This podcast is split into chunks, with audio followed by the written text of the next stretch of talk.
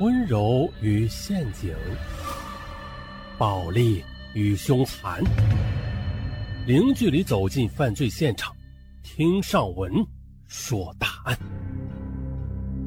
本节目由喜马拉雅独家播出。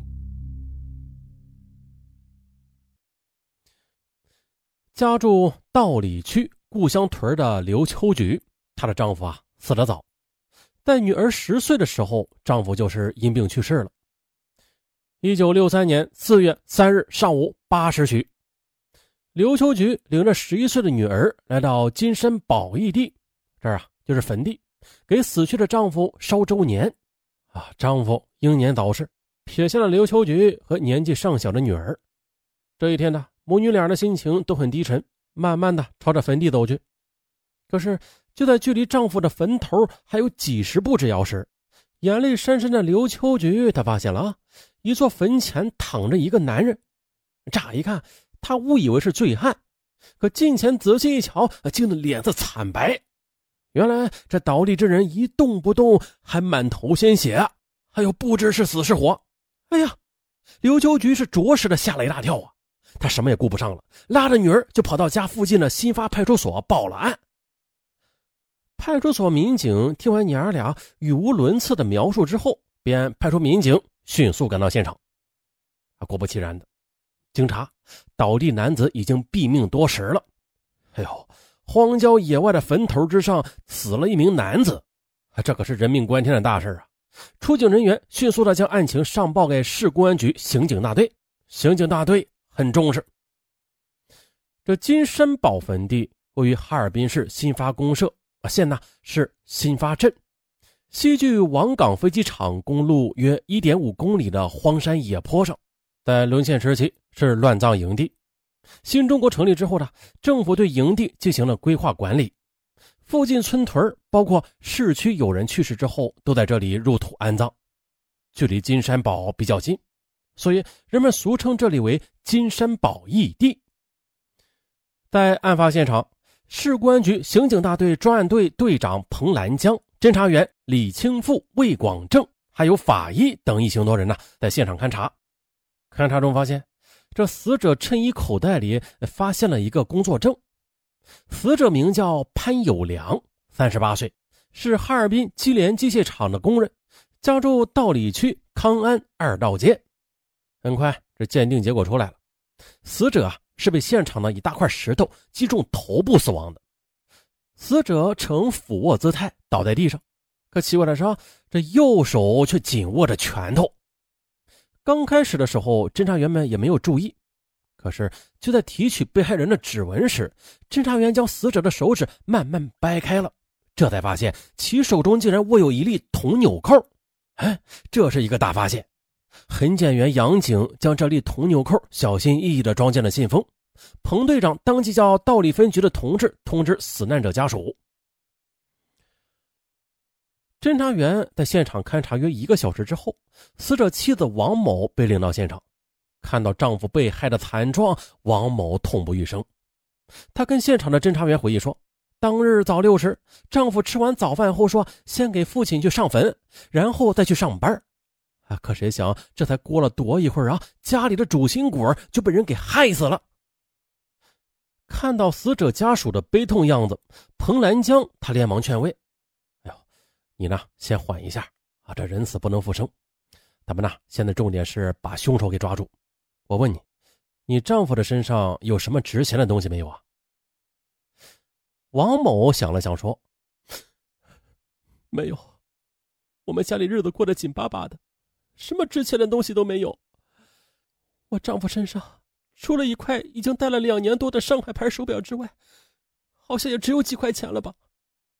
彭兰江又问：“那这块手表有什么特征和记号没有啊？”啊，去年他在工厂干活的时候，不小心把表蒙子给划了一下，上边好像有一道划痕。嗯，现场勘查的结果显示了。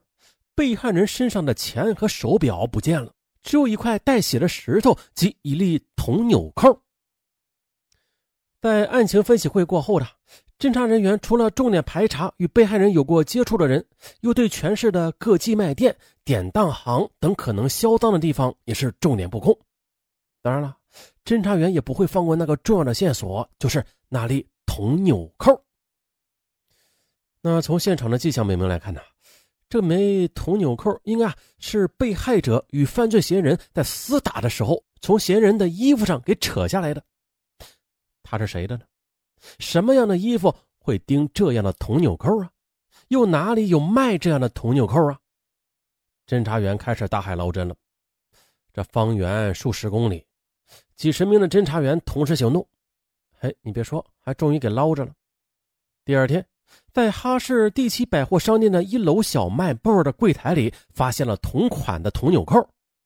营业员说了，该款铜纽扣是几年前在南方进的，啊，很便宜。一年到头，偶尔会有几个顾客买上几个，哈，这都卖好多年了，属于滞销品。那至于什么样的衣服钉这样的扣，不好说。呃，又来难题了啊！纽扣从进货到现在已经好几年了，这时间跨度太大了，不好查呀。至此，纽扣的线索就此中断。从金山宝屯到公路，这途经事发坟地有一条羊肠小道。侦查员在附近已经守候一周了，也未发现任何线索。于是，办案人员将调查目标锁定了死者潘有良，啊，想通过潘有良的社会关系来调查可疑人员。死者潘有良是哈尔滨机联机械厂二车间的工人，进厂已经有十多年了，这社会关系十分简单，工作也表现良好，为人也忠厚善良，从未与人结过怨。由此看来啊，这不是结仇报复杀人。案件至此陷入僵局。嘿，就在办案人员一筹莫展之际，这彭兰江他突然想起了什么。哎，对了，他一拍桌子说：“小魏，跟我走一趟。”彭兰江带领侦查员小魏来到道里区新发派出所。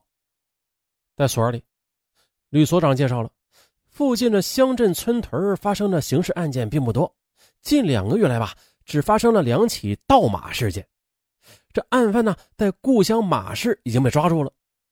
治安纠纷嘛，这个案件多点不过呢，也就是宅基地纠纷，呃，要不就是丢了只鸡，又跑了一条狗之类的鸡毛蒜皮的小事吕所长还介绍说了，附近的大赵家、小赵家，还有小三姓，还有金山宝子这几个村屯赌博成风，抓了几回，可是啊，老也压不下去。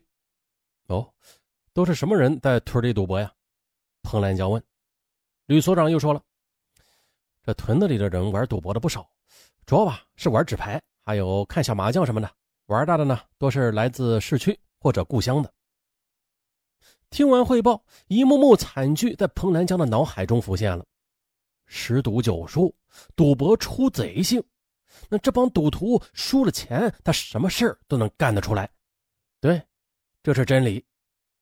这时候啊，侦查员小魏向彭队长介绍了一名参赌者的情况，是家住故乡一带的赵秀文，绰号叫康安赵。